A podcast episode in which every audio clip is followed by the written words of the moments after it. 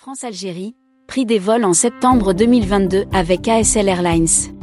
C'est la fin de la saison estivale et la compagnie aérienne française ASL Airlines n'aura pas d'autre choix que de baisser les prix de ses billets.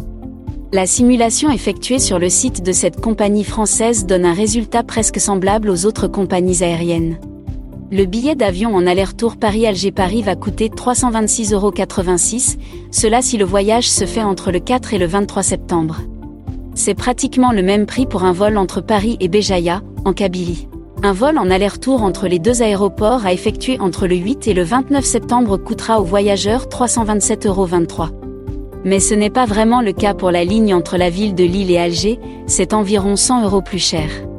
L'Algérien de Lille et de ses environs devra donc débourser 416,92 euros pour un voyage à effectuer du 7 au 25 septembre.